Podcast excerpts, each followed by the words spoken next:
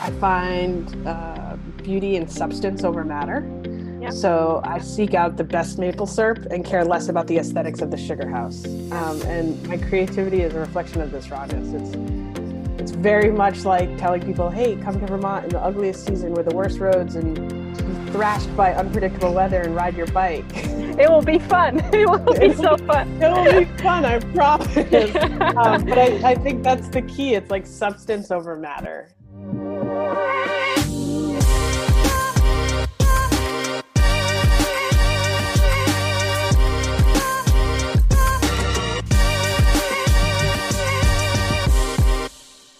Everyone, and welcome to yet another episode of the Fever Talk podcast.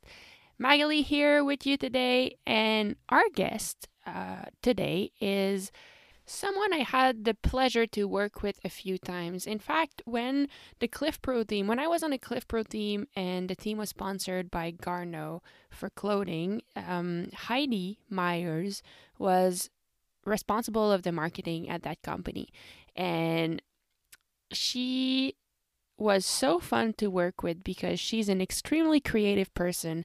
And just to give you an example, when she learned about this the CX Fever foundation that I had, she called me up and said, "Hey, are you going to be at the Gloucester cyclocross race? And if so, we want to make custom CX Fever t-shirts and you'll be selling them on site. You'll be making like screen printing the t-shirts on site selling them and keeping all the money for the CX Fever Fund, which helps young cyclocross racer uh, to be able to do get to more races and just help them in their development. So this was completely outside of our partnership with Garneau. That was just Heidi being really cool and wanting to help. Um, she is a creative person that acts up on her ideas. She gets it done and she's very efficient at it. Um, she is known in the cycling world for being the organizer and the founder, co founder with her friend Anthony of the Rasputitsa gravel event, which is one of the most iconic gravel events in the US. Um, it's happening in Burke, Vermont. It's in April. The weather is usually pretty crappy in Vermont in April, and that just makes the race even better. Um, I would say probably the what dif- differentiates Rasputitsa from other events is that their focus is primarily on community, fun, being inclusive. Um, it's not about the result. They don't only celebrate the people who win the race, they celebrate every person who is a part of this race, um, from partners to people from the community to everyone that participates in the race. I was lucky enough to do that race in 2019, and it was definitely a highlight of my season. We had so much fun. The food at the finish is mind blowingly delicious. There's music concert the night before. There are artists and artisan from the community that are there selling their products if you're interested. I mean, it really is awesome. And I feel like Heidi and Anthony, as race director and race organizer, have a really beautiful and interesting way of seeing bike racing. And that's why I wanted to talk with Heidi. I wanted to pick her brains and see what she thought about the what what gravel is right now, where it should go. Um, and it was a really fun conversation for me, extremely inspiring because she shares incredible ideas that, um, to me, are inspiring about where cycling maybe should go. Um, we also talk about the fact that Heidi was diagnosed at the age of 37. She was diagnosed with the young onset Parkinson disease, and she's been very open in talking about how she copes with that disease. So we dig a little bit into that during our conversation, and, and Heidi was extremely generous in sharing how this disease affected her perspective on life. And I think she has advice that I definitely learned from and that I think maybe we could all apply in our lives despite not uh, suffering from that disease. So, without further ado, I'll let you hear my conversation with Heidi. It's um, it's a conversation that, as every time I speak with Heidi, left me inspired, left me with plenty of new ideas, um, left me motivated and eager to work. Um, so that's that's what Heidi does. I, I hope I hope you you leave this conversation with the same feeling. Um, yeah. So here's my conversation with Heidi Myers. Oh, and before I leave you, just a quick note to let you know um, we recorded that episode. I was in France and we didn't have Wi-Fi, so I drove to the closest McDonald's and I did the the I recorded the podcast from our car. And I don't know what I did wrong, but my voice sounds a little bit canny compared to Heidi. So I hope you don't mind too much. But um, sorry about that. Heidi, thank you so much for joining me today. I'm so I'm so excited, and it's it's such a special location that we're talking from. I'm currently in France at a McDonald's in a car. Um, and I love it because I told you that and you just laughed. And a lot of people would be like, oh, that's so unprofessional. But you said, that's awesome. how, That's awesome. how, are, how are you doing? I'm doing well. I'm doing Yeah. well, thanks. Cool. Um, Heidi, I know you because we worked together. We had a sponsorship together when I was on the Clif Pro team. Um, and as much as I would like to describe you to our audience, I think the best person to describe yourself is you. So how would you how would you describe yourself?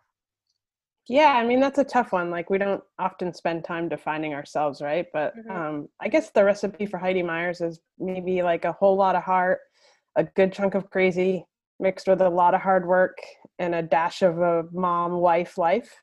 Um, but uh, my husband describes me as a feminist with her heart on her sleeve. So I guess you could take either definition. Yeah, I love I love both. I mean, this is great. And and where are you from? I am born and raised in the Northeast Kingdom of Vermont, which is the northeast section, really close to the Cana- Canada border. Cool. Awesome. Um, and can I ask, how did you get into cycling? Where does your passion, love of cycling come from? Yeah, definitely. Um, the year was 1986. I was eight. I didn't grow up with a lot of toys. We were pretty poor, but my parents bought me this purple and white BMX styled mongoose that had pegs on the wheels. Cool. And I watched the movie Rad, highly recommended film. Um, and I felt like a rock star. And isn't that why we all ride bikes? I think so. I mean, honestly, and I love that you remember which what how your first bike looked like. I also remember mine, and I remember how I got it, and it's just yeah, it does make you feel like a rock star. Yeah. Yeah. And I think we need to go back to that sentiment more in, in cycling, like just that pure rock star feeling. And I think that's a unifier for sure. definitely. And okay, so now I didn't I I hadn't planned to go ahead with that question first, but um, we're talking about rock stars now, and you are the with your friend Anthony. You are the organizer of the Rasputitsa. I won't say just Rasputitsa bike race. It's Rasputitsa gravel event because it's much more than just a race. In my opinion, I had a chance to go and participate a few years ago, last year actually. Um, was hoping to go back this year, but now I'm putting all my eggs in the 2021 basket.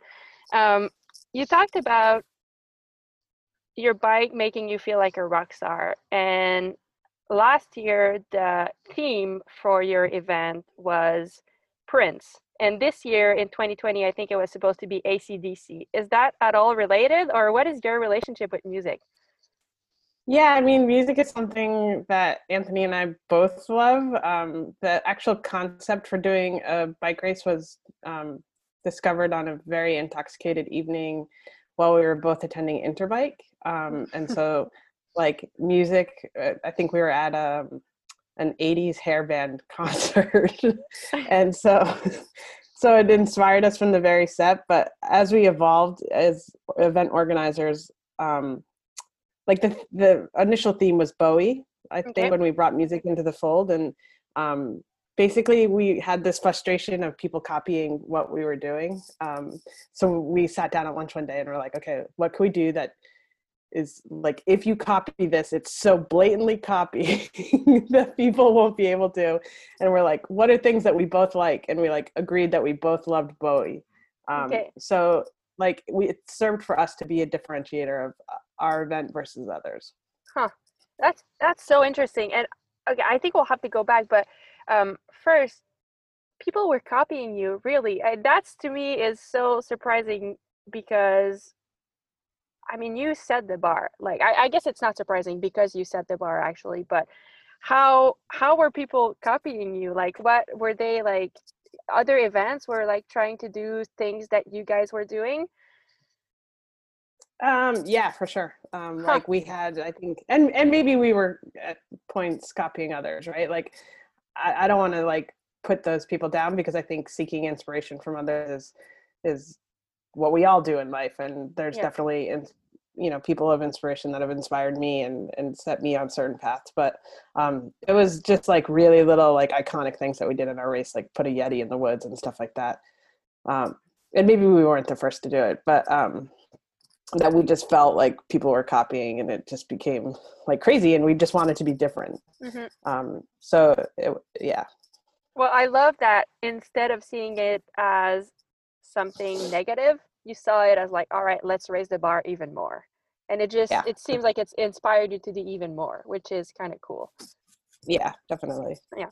All right so let's i mean there's so many questions that are like popping in my head right now, but I think let's go back to the beginning of um, everyone who's attended a Rasputitsa event probably knows you.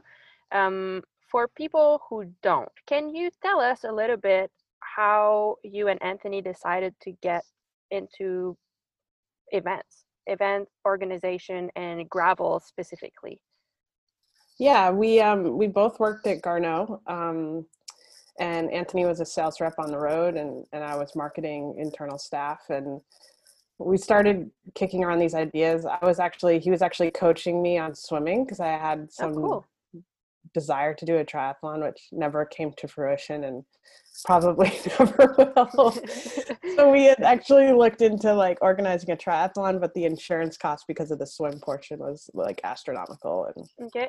Um, so we just had this concept um, that was pretty much inspired, and that's why I don't want to fault people for using us as an inspiration because we very much use others as inspiration too. But there was this event called the Almanzo 100 out of Minnesota okay. um, that was founded by this guy called Chris Skogen, and um, we've just like always admired his concept. And I I want to even venture to say he was the originator behind this idea of community. Um, the race was free; you just mailed in a postcard.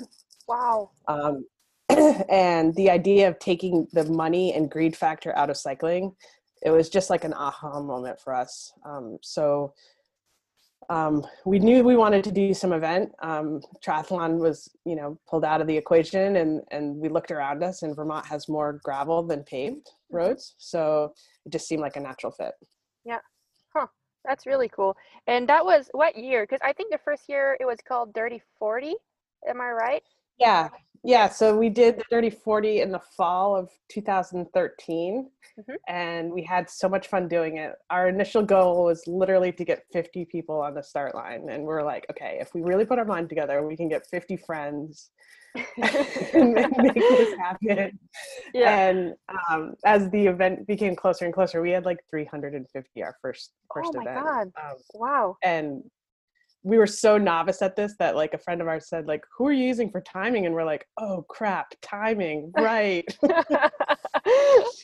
We had so, we had such a blast doing it that we were very much like let's do another and um, the spring classics um, I, am not really a huge um, uh, road cycling pro road cycling aficionado but um, the spring classics were always a little bit more endearing to me and so like replicating that in Vermont in April was the probably the precipitator of Rasputitsa.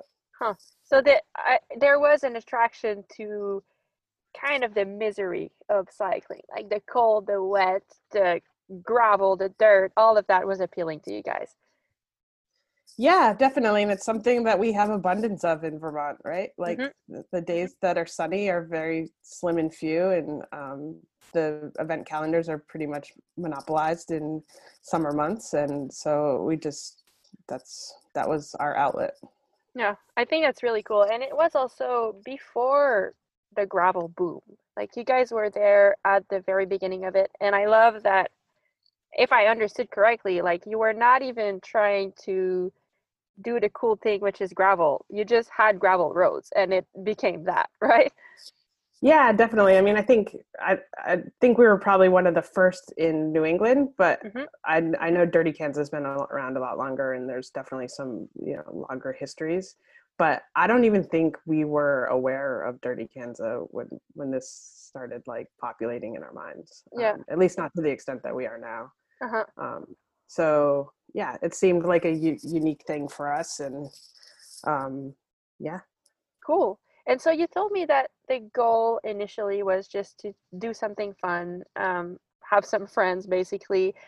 How has that goal evolved? Like how what is now you guys' personal goal with Rasputitsa and what is like your personal goal and the goal for the race? Like how does how has that evolved over the years? Yeah, I mean that's definitely been a, a huge evolution, and I think it's easily reflected if you look back on our history on like where our mindsets were and where they are now. I mean, initially it was 50 people on the start line. We achieved that, and then then just because of gravel like growing, like we experienced some tremendous growth. Because, I mean, if you think from 2013 to 2019, we grew from 350 racers to 1500. So that's pretty much an overnight success. Yeah. Um, but I, I, I kind of fault us for that success because it kind of at some points and i think i can spot a period of years that i think we kind of lost like our ethos and our values a little bit and became just since there was such overnight success we became a little um, displaced with with what really mattered and we started super caring about attracting pros and do we need to be like you know harder and faster and um, and I, I think there's years that you can definitely see that in our marketing. Mm-hmm. For me, the goal really set in and where we are now, um, set in after the 2018 race. Yep. Um, we packed up and we met the specialized crew nearby and we inked the, both the return of specialized and Alison Tetrick for the 2019 race with yep. shots because um, we try to steer clear of contracts because we believe in the power of trust and a handshake. So. And shots. And shots. and shots. and I can clearly remember like um, Anthony was designated driver, and we got into the Rasputitsa truck. Um, and he said to me that night that he considered me one of his best friends, and his goal ultimately was just to grow friendships. Like hmm. I don't know how he said it, I can't remember the exact words, but he was like, "Wouldn't it be amazing if we just had this like huge community of friends?" Um, and like that was really impactful yeah. and so friendships in our local community like helping you know with the volunteers and the businesses we help locally um, friendships in the bicycle community and just in general mm-hmm. um, and at this point like at the end of 2018 there was like this huge shift in our momentum and our mindset to let's start talking taking ourselves a little less seriously and just have fun um, and I think up until that point, we were starting to get caught up in this racing, media hungry, pro lineup thirsty bubble. Yeah. Um, and I think I owe tremendous gratitude to Anthony for time and time again, just bringing us back to our true core convictions. Yeah. And it's, it's so, I guess two things that pop to my mind right now. Like one, it's so interesting because I guess going back to that ethos and what really matters to you becomes the best marketing tool ever even though yeah. that's not the goal you know? And and i think you've done such a good job of sticking to it. Like this is one of the things that amazed me when i did the 2019 edition. I i came back from that event um, i was with my boyfriend david and we're like that's the events we want to do. Like that basically is all we want to do. This is so fun and we love that. I mean the night before the race like there was a huge party there was music um, so many local craftsmen um, art like just i remember there was like the cheese uh, local cheese from vermont they had a table everyone had a little table um, i just thought it was so cool like you get basically a snapshot of Burke vermont like all the good commerce local people that are there um, it was just so cool and i think you did a really good job of that and is that yeah i think what we've done is like we've really built a race that reflects who we are as people mm-hmm. um, and less like trying to position ourselves as competitors against other gravel races and yeah. so the i mean even the i mean the pros that do come i mean including yourself and lea davison and alison tetrick and i mean um, are very much our friends more than they are like a mm-hmm. pro racer attending and yeah. and we treat them as that and you know like i don't think i for a whole calendar year give as many hugs as i do the night before the race um, and it's really like just like it's like thanksgiving for yeah. cycling it's just like welcome home it really is and you, you did a really good job of doing that and i think i guess one of the other things that you guys do differently and you said like you want to step away from competing against other events because you're your own and you have your own goals which are not related to having more people and all of that and i think the first time i actually met you before our relationship with the clif pro team started was at the vermont overland event and i remember when i was totally cracked i just had four flats four four punctures and I got to a point where you and your son were making Belgian waffles. And I just thought that was so cool. And I'm curious, I think you've done that and probably are still doing it, going to other events to help, not to compete, not to give out flyers, just to help. And I, I'm just curious, what's the idea behind that? Yeah, um, we've supported like a, quite a few events like Vermont Overland, 100B7, Big Red Gravel, Rooted Vermont. I mean, the list goes on, but um, we hold ourselves very accountable to our beliefs. Um, even, I think we're even hard on ourselves sometimes. Mm-hmm. But we positioned ourselves to stand for cycling, community, and caring. And if we don't illustrate those beliefs in practice, then they're just it's just phony marketing speak. Um, yeah. So it's just been really important for us to to support the gravel community, even if it's not reflecting on us. Um, so, and and I mean, quite frankly, between me and you, who are the weirdos that don't want to serve sticky waffles to hundreds of people? I kind of agree. Yeah. Actually, at that at that point, when I got when I picked up the waffle and I was not feeling great, I thought oh, maybe I should just stop with those guys and, and hand out waffles to people. I um, mean, Anthony has this. We do this thing at Vermont Overland and some other races where, I mean, we don't inebriate cyclists on course, but we bring some beer and like we hold out. He'll stand there from like the first racer by to like the first rider that takes the beer.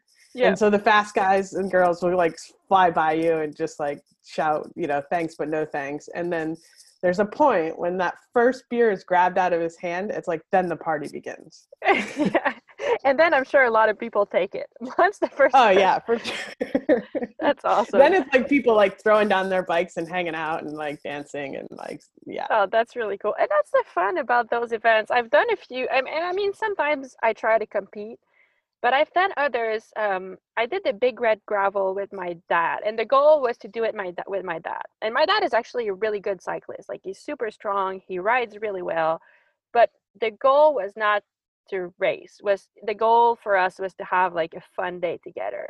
And we ended up having like seven punctures and taking the whole day. But it was we had so much fun, and we would stop at the aid station just chill out there, talk with people, eat a bunch of stuff. And I mean, the experience was completely different for me than what I normally do when I try to win a race. But it's still, that day to me is still a highlight. Like, we met so many people that I still talk to regularly now. Um, we just had such a fun time. So, I mean, those little moments in the events I mean, they just they just make the event basically you know yeah yeah definitely and i mean I, I very much respect professional racing and i respect you know the elite crowd and and what they're bringing to the sport i think they're vital to the community as well. Um, but it's just not for everybody. And so like how can we you know get more people on bikes and get more people cycling and get more people riding together mm-hmm. um, and and deconstruct some of that um, deconstruct at the gravel level anyway like some of that racing mentality? Yeah. Yeah because i mean and that that is like i think i love that you're bringing up that question i'm sure it's a question that you and anthony like think about over and over again and i actually think about it sometimes too because basically if i want a job my my job is completely dependent on people on getting more people interested in cycling and that's like a very selfish way to think about it i prefer thinking about it like cycling is a great sport it's super fun how can we make it available to more people? And how can they discover it and then discover themselves through the bike maybe? And i mean i love the ways that you guys are making it a reality and i wish it could be i don't know like more spread spread out but uh, like what are some of the ways that you guys have figured out to like bring more people on the bike um i don't i don't really know i mean like logistically like we you know make under 23 um, registration free mm-hmm. um, so our older riders kind of um, with the cost that they're paying kind of um, co-support that. Um, we've done the bittersweet events, which um, are very um, humble way to get women involved because the bittersweet events pair. Uh, so like we did one bittersweet event that was fly fishing and cycling, and mm-hmm. Um, like Lea attended that event, um, Lea Davison, but yep. awesome cyclist had never fly fished um, so yeah. it kind of brought the the playing field down to everybody's level that you don't need to excel at everything yeah. and and makes it more welcoming rather than like hosting a clinic which sounds very much like skill based and stuff like that mm-hmm. um, i think just being people though i mean like i think we're pretty approachable and you know pretty empathetic towards different needs and um, you know anthony kind of taught me to like shake hands and hug at the finish line and um, just embrace people and i think i think we're not pretentious and we're not intimidating and i think that that right there is the key mm-hmm.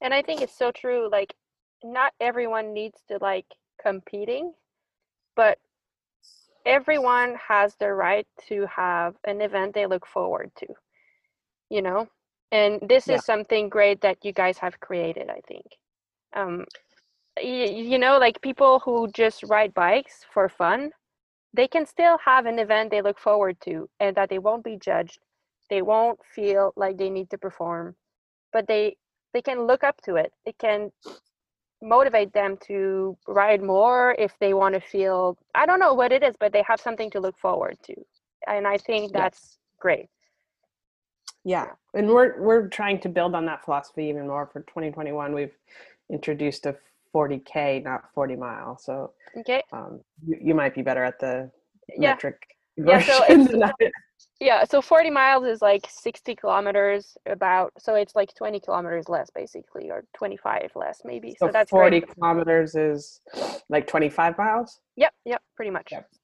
So we have a 25 mile version, um, just just to you know welcome even more to the to the um, community and like some people are very intimidated by the 40 miles so like maybe you could start with 25 miles and then grow if you want to or stick with it if it if that fits for your um mm-hmm. desire no, i think that's cool and like since we're in the community aspect and just getting more people to the sport um you've said before that you hold yourselves really accountable to what you do and it is true in fact like you as the Rasputitsa account and yourself, but I think you're the voice. You and Anthony are the voice behind Rasputitsa. Um, you're not afraid to be loud. You're not afraid to call out what's wrong. You're not afraid to speak out. Not afraid to say what's wrong in the sport, but also you take it to the next level and you say how you can do better and what you thought was good and ended up being not enough. Um, I read recently an article on USA Cycling where you were talking about you address the demographic of cycling now, and we're trying to find ways of in, being more inclusive, um, bringing people from different backgrounds. Um, why, I guess, why is it important for you to be vocal about all these things? And is like, is it a way for you to get people thinking? Maybe a way to invite people to share experience, get ideas. Like how, like, why is it important for you to, yeah, speak out? I guess. Yeah, I mean, being vocal is is really hard. I can't say that tears weren't shed and like sleepless nights weren't had at some some moments when we have been vocal, and and we definitely have been wrong. Um, and sometimes I just can't apologize enough for the the errors that we've made. But um, I can change. We can change, and we can help foster change. Um, we desire to be better, and we understand that being vocal and having hard conversations is the answer Mm-hmm. Um, in my eyes, cycling is very much broken. It's cost prohibitive. It's achievement oriented. It's largely corporate funded. Um, in many other sports, that mentality exists at, only at the top level. Um, you know, like recreational soccer teams aren't being sponsored by corporations. That's um, true. So it's crazy to me that like gravel is. Um, so, and I dislike like that cycling is largely white male heterosexual sport um, mm-hmm. i think many of us do yep. um, and it's going to take some loud mouths that aren't afraid of failure to change that it's going to take real voices i mean we with any opposition we've always welcomed and encouraged conversations um, yep. and um, as much as we are vocal on social media like there's conversations that need to be had off of there too and I think Taylor Swift said it best like say it in the street that's a knockout say it in a tweet that's a cop out yeah um, totally we've totally. tried to make our actions mirror our voice and um, we've just never been afraid to to have conversations because we are people like Rasputitsa is not I mean we're set up as a um, partnership but I mean at at the core of Rasputitsa is two people. We have no staff. We have no pr agency. Mm-hmm. we have no marketing team like checking everything. It's really just our emotion and thought process and I, every human is wrong in their emotions and thought process at some point in their life and, and we too have been. Mm, well it's really admirable to me to see people saying like we've tried but i realize now it wasn't enough and i want to do better. To me like that's the best winning mentality. You don't even realize like and and it because it's so easy to sit on what we've done you know and convince ourselves that it was enough. And i'm guilty of that too like we i think we're all but you guys are not. Like you guys don't accept even what you've even the great things that you've done it seems like it's never enough and you want to be more inclusive and you want to be like you want to always get better um, i think i think i read you were also trying like for environment trying environmental uh, aspect like trying to be zero waste for a bicycle event. Um, that's crazy. Like that's i mean it's so cool but it's a big ask. Yeah um, i think for 2021 uh, i mean i can't promise that will be 100% zero waste but um, i know we've worked with like um, Shimano is uh, produced frisbees that we'll use as plates. So afterwards, we'll have a wash station where you can wash your frisbee, and like then it's so something cool. that that lives on. Uh, Clif Bar supported us with utensils, reusable utensils, and specialized with water bottles. So, like at the food portion of Rasputitsa, like and and we're working with local farmers to have the food scraps be sent to a pig farm for for feed. Um, so I mean, those those are values that like we really hold ourselves to, and I mean, we've been to you know, having worked at Garneau for 17 years, I've been to my share of cycling events and mm-hmm. the, the waste that you see um, just from um, expos and um, vendors and um, cyclists themselves, it's, it's huge. And um, we all need to, to, you know, have a better mindset when it comes to all that mm-hmm. because I mean, we are on the brink of, um, or in a, you know, huge climate crisis. Yep no i i think that's i mean that's so cool and i i love that you guys see it as you know like it's easy to see the environmental problem at a, at a race as it's a problem and like not go further or just like be discouraged by like a gigantic mountain that you're facing but i love that you guys are like embracing it and like okay this is a challenge how can we make it happen and then I mean, listening to you talk about it and you have a smile on your face when you're talking about the local farmers that are going to get the food scraps. And I love that you make it something fun, like something, oh, I'm, ma- I'm meeting people through this. Like it's actually cool. Like we're increasing the value of our event. Like the people are getting frisbee. This is like, I mean, I love your way of seeing, of looking at things like that. It's, it's really inspiring to me, you know? It's cool yeah i mean even even with like soliciting the sponsors that we do have i mean in every conversation we have with sponsors it's not heavily financially driven we're mm-hmm. really anthony and i are probably the worst fundraisers in the history of the world um, we, are really bad at saying like we need money yeah. um, because when when we have money we're like let's give it away uh, so but the the conversations we engage with the people that come into the fold of Rasputitsa are very much like, what value can you help us deliver to our racers? Because mm-hmm. that's primo in our mind, right? Yeah. I mean, we have wanted to exist over a long, many years, and so to you know to get a small pool of racers to continue and return to your race every year, like the value has to be there. True. Um, yeah. So we've partnered with so in some aspects we're not ever sponsored we're partnered with um, companies that share in that vision and you know bring thoughts to the table and like we like like we literally like pitched to shimano like okay you know we want to be zero waste like how can you help us create that and create value for the racers? And it was their brainstorm like hey let's do frisbees. Yeah i love that um, and it's like sometimes you only need to ask like you bring put the question out there and then more minds think about it and then there's like brilliant ideas like that that come that come out of it like i love it. It's so in a sense so simple but so rarely done you know? Oh yeah thanks. No i think it's cool. And actually like this is another thing i wanted to talk to you about creativity. You are one of the most creative person i've ever met.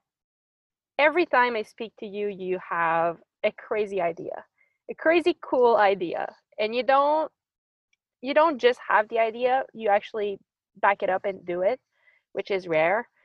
And since I am lucky enough to speak with one of the most creative people I know, I wanted to ask you I guess like in your opinion, where do ideas come from in general? Yeah, I mean, I've kind of thought about this too because I've never, like, up until Rasputitsa, I guess I've never considered myself creative, um, mm-hmm. even though I've worked in marketing for many years. And, um, but so there are studies that suggest that people with Parkinson's disease, which I have, um, may have increased levels of creativity okay. compared to unaffected people. Hmm. So maybe it's that, but I think the other part of it is I just I grew up poor, like we never had a lot, and um, it forced me to be creative. Um, I find uh, beauty and substance over matter. Yep. So I seek out the best maple syrup and care less about the aesthetics of the sugar house. Um, yep.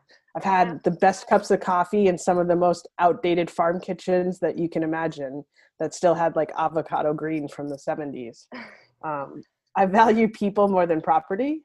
Um, and my creativity is a reflection of this rawness. It's it's very much like telling people, "Hey, come to Vermont in the ugliest season with the worst roads and be thrashed by unpredictable weather and ride your bike." It will be fun. It will be so fun. It will be fun. I promise. um, but I, I think that's the key. It's like substance over matter. Yeah, um, I love that. And and do you do you train your creativity? Do you? So I the reason I'm asking a friend of mine, she's a photographer, and she she was telling me the other day about she read a guy she read about a guy who was writing down 10 ideas every day. And it could be like super small ideas just like tiny little things but he, he was writing them down every day. And then at the end of the at the end of the day he would like look at his 10 ideas and see if he could like link them up together somehow. And sometimes they were all crappy ideas. And then at the end of the week he would like look at all these big topics and see like oh what can i is there anything that's conducting through all these ideas and something that can come out of that. And i was to me that was i had never heard about that. Like we often think about creativity creativity as something that is you have it or you're not. But this guy was training it and i had never thought about that. So th- that's why i'm asking like since you're i mean in my opinion so creative. That's that's really intriguing. Um i guess for me like and i think partly because of parkinson's like i can't shut my brain down i can't shut the movement of my body down like i twitch and twerk and um at you know even when i don't want to and so for me like i don't train my creativity i definitely train myself to shut it off sometimes because it's constant um, mm. like i'm the type of person that will wake up in the middle of the night with an idea and um, anthony and i have always joked that like i will text text him at like 3 a.m with like an idea just because i have to like verbalize it yeah. he'll wake up to like seven text messages from me with ideas um, so i think like as a mom and a wife and like my husband Matt often like encourages me to shut my creativity off because it can be like life disrupting. Um, yeah. So I think, I think yeah. So I think for me it's more of the the opposite turn off knob knob that I need more than the you know turn up knob. Okay. Oh, that's really interesting. And I guess like since you're you're talking about the your the disease that you have, young onset Parkinson disease. That's how it's called. Yes. Yes. Yes. And I mean, I guess I, I don't really know where to start with that, but you were at the age of 37, you were diagnosed with that disease. Is that right? That sounds right. Okay. And I mean, it's difficult for me to talk about that because I, I have no, it's, it's hard for me to relate. I don't know what it is. I don't know how it feels. Um, I can only imagine that it it changed your life. Um, but I mean, if someone sees you and doesn't know, meets you, someone meets you and doesn't know you have that disease, um, we wouldn't guess because you seem to be smiling. You have a you seem to have a lot of energy. You are so involved in your community as we talked about you have kids and i'm just i guess where i'm going with that is um yeah i guess how how has it affected your life and and i know that you talk about it very openly and why is it o- important for you to be super open about about that disease about how you feel about how you find ways to get better etc yeah, I mean, I think for me, some of the transition was easy. Like I've always been the outlier to cycling. I'm female, so that separates me from the majority just there. Yep. You know, yep. I'm overweight. I hate cycling jerseys. Um, I choose not to watch the Tour de France in protest because there's no women's Tour de France. I think the sport is cost prohibitive to the point of stupidity. I think cycling media is largely pretentious. Um, so, like, I've always been away from the norm. Um, mm-hmm. So Parkinson's hasn't really like been the curveball. Um, mm-hmm. and I want to see the underdog celebrated. Like um, those are those are the hero stories in my mind. So I guess when Parkinson's robbed me of physical and emotional normalcy, um, and trying to fit in was just no longer even in the cards. Like if I had tried to fit in before, like now it was completely off the table. Mm-hmm. Um, so I knew um, if I wanted to stand up, I had to stand out. And um, I think sharing it in that capacity um, has been motivating because I think we all share this perspective, right? Like, not everybody has Parkinson's, but everybody has heartaches and struggles. Mm-hmm. Um, that's that's something that nobody goes through life without having.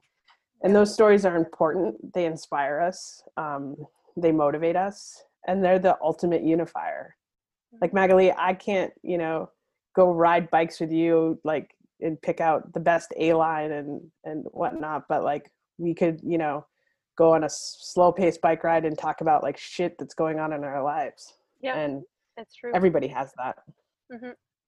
I, I love that. And and do you feel like your pers- perspective on I guess you said it like but that your perspective on life in general after being diagnosed with that disease did it change?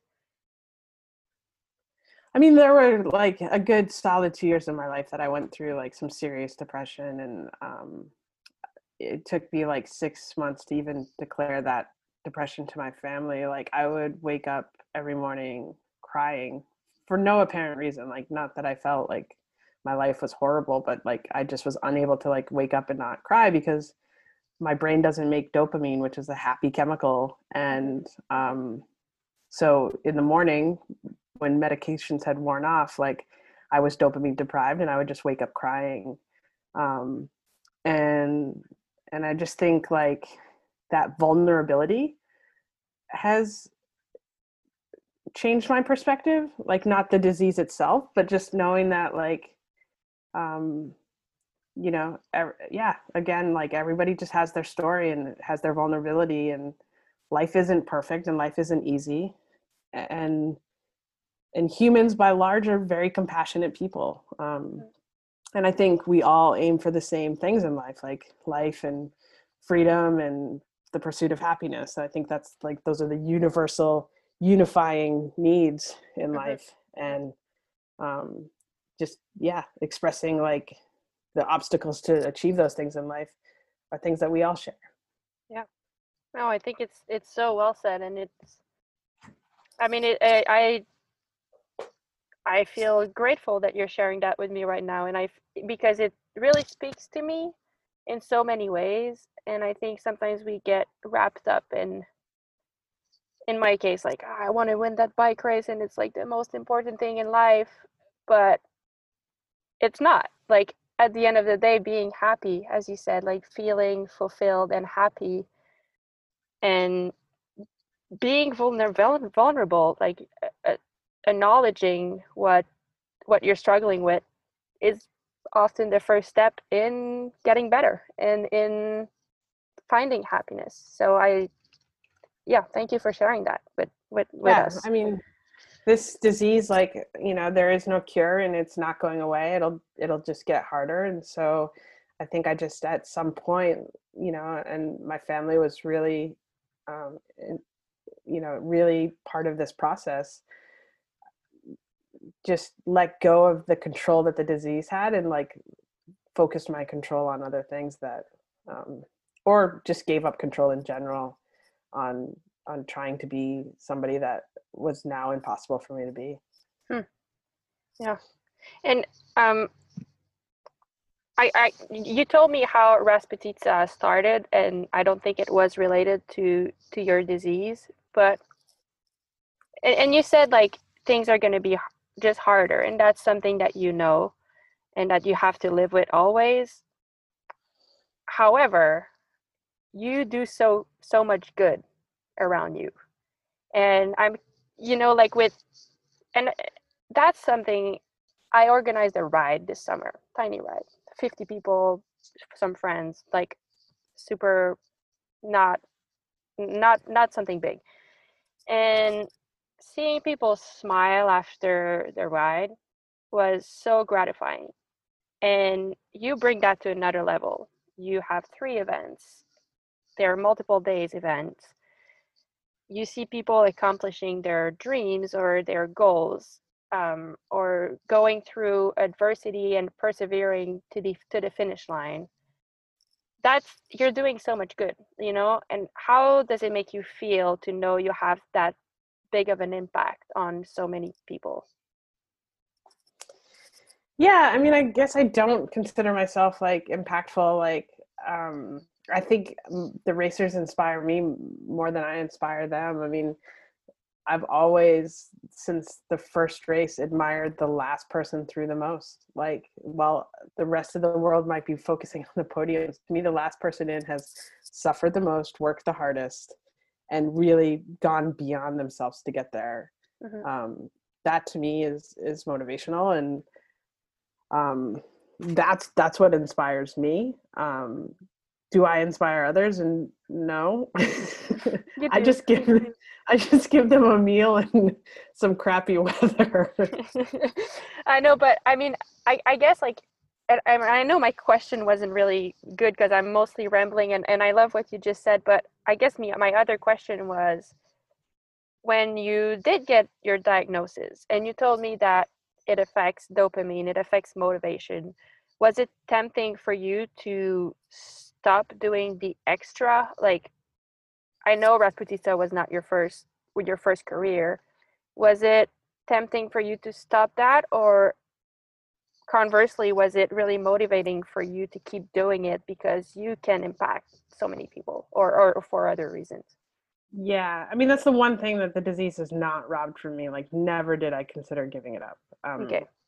And I think I'm of of Finnish ancestry. Um, that's why I'm blonde and blue eyed, and um, in Finland, there's this world called sisu, and okay. sisu is a Finnish concept that is described as stoic determination, tenacity of purpose, grit, bra- bravery, resilience, and hardiness. And it's like a national characteristic that they characterize characterize their population with. And I so I think like it's born in me, like to just keep keep going. And I mean, I was raised by a lineage of really strong, thoughtful women, like um, so giving up was just like never an option that was afforded to me like it wasn't something that my parents ever gave me the option like oh if you don't feel like doing this like you don't need to do this. Like it was like you're gonna do this. Yeah.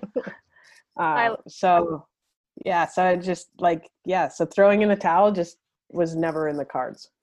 Cool. Well i'm sure a lot of people are grateful for that you know? Everyone that shows up in vermont every april a lot of people are grateful for your for your sisu your determination. So cool i guess yeah i mean i'm grateful for all of those people cool um i won't take too much more of your time because you've been so generous already but i have i guess two more questions two or two or three more questions and one is um as gravel is getting more popular they've there's been talks of the UCI wanted to get involved in that and like growing the gravel scene and all of that. And I'm curious to hear your opinion on that. Where, yeah, where do yeah. you see it going, and how how do you see all of that? Yeah, I mean, for me, like the UCI getting involved in gravel is kind of like I want to tour with Pink, but mm-hmm. but that's pretty unlikely. Um, I, I'm I'm nervous to be honest. if if this is ultimately the demise of Rasputitsa, like we had the time of our lives and no regrets, and we won't look back with with any disappointment. But the bigger aspect that worries me is how this will prolong the focus on on those elite athletes and not be a feeder for um, emerging populations of cyclists to, to really get involved. I think Bobby Wintle of Mid South, who I respect and admire deeply, deeply, said it best. He said, "Racing is a tiny portion of our events and hardly the focus." Mm-hmm. So, I hope they realize to get into gravel, they need to address some pretty large dysfunctionality that exists in sanctioned racing. Just like if I want to tour with Pink, I should start thinking about the fact that I can't sing. uh, yeah. Uh, I, I mean, I love that. And I think it's so true. And it's like, it's the reason, probably the main reason why a lot of ex pro cyclists on the road are turning to gravel. This is where they can feel more fulfilled without, you know, being, it's not just about the racing, it's about so much more. Yeah, and I think like the UCI and sanctioned racing does exist for a reason and is really important to the ecosystem as well. Like I don't understand why the ecosystems need to be copied and replicated like yeah. that can exist like racing and sanctioned racing can exist and gravel racing can exist and they can support each other like gravel could be a feeder yep. for people wanting to get involved and to move up the ranks um, yep. Being a predator on somebody's um, landscape isn't isn't the the way that cycling grows i agree with that well, uh, thanks for sharing your opinion. I I mean, let's let's see what happens, but I hope that events like yours, like Rasputitsa, that you know, make yeah. cycling fun, can can live.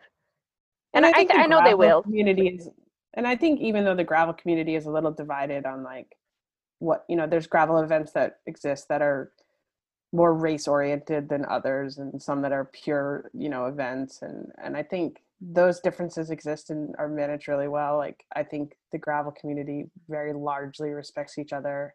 Mm-hmm. um, bobby as i mentioned has become a great um, sounding board for us. And peter vollers has been supportive since day one kristi mohn from dirty kanza you know like we've traded text messages on on days that we we know that the other person needed support and yep. um, our friends the cyclist menu out of arizona you know have been tremendous um, friends as well. And so i think i think gravel's strong. It's just it's just trying to figure out um, where it fits in the landscape of cycling and and um, just yeah. just respecting its role mm-hmm. Yeah. And I think for me, one of the things about gravel is just going back to the roots. You know, when I started riding a bike and doing races when I was a kid, it was because I wanted to push myself and I wanted to essentially like grow out of that, like go through something hard, persevere, succeed or not, but like grow from that and just like put yourself in I don't know, it's kind of fun sometimes to put yourself into misery and see how you're going to come out of that of that, you know. Um and the fact that there are no there is no prize money at the gravel races brings you back to that. You know, it brings you back to what it what it really is. What what you're really doing this for. Yeah, I mean that's my other question with like the UCI and and sanctioned racing getting involved is like, is that the best business plan? Because I've yet to make any money. just throw like mad amount of like funds and time into the, what we do. So um, I don't know if like that's definitely where I would suggest somebody put their, you know, the basket that they put their eggs in. But yeah, we'll see what comes. Yeah, we'll see. And um, I guess for 2021, how do you see things? I know we were not able to raise this year, but are you guys um, still excited and motivated, full of new ideas for next year?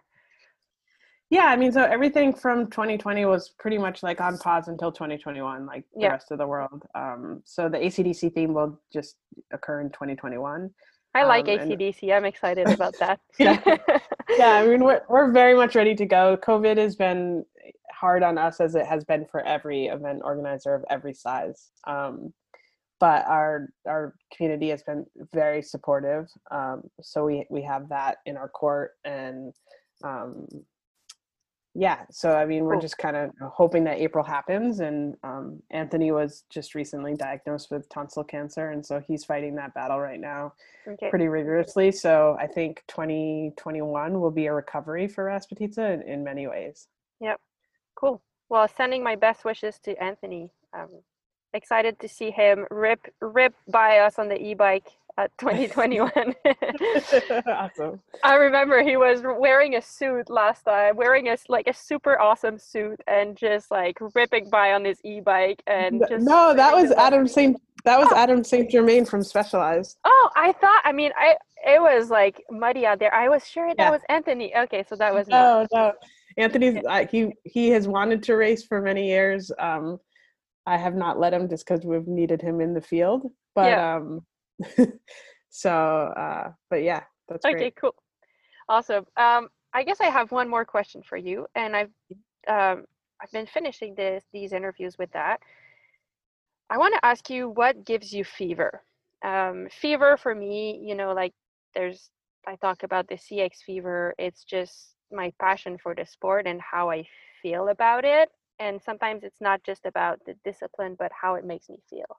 And when i think about riding my cross bike i just i, I just start smiling i feel it in my belly i get excited and i can't stop talking you know? It just i don't i don't know what it is but it's hard it's hard to explain and that's why i call it the fever.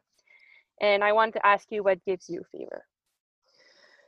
I think every single human connection we've made, continue to make, um, and will always make because of Rasputitsa or because of bikes. I think um, bikes bring people together and it's a unifier. And I think every like every person that I've become friends with or that's reached out. Like we've had people send like literally fan mail. Um, all of those touch points that are human connection is is is my fever. Like making a, a place for people to to come and unite and take part of something and be part of something that's that's bigger than themselves. Um, that that's definitely my fever. Awesome, thank you. Heidi, um, every time I speak to you, I hang up the phone and feel inspired and excited because you give me ideas, you make me want to do things. So this time was not different. So thank you for doing that. No, um, thank you um, so much for having really me. appreciate let's, uh, it. let's change and grow cycling. Yeah, I mean, I was just going to finish by saying Heidi Myers, the woman who changed cycling for the better. thank you so much.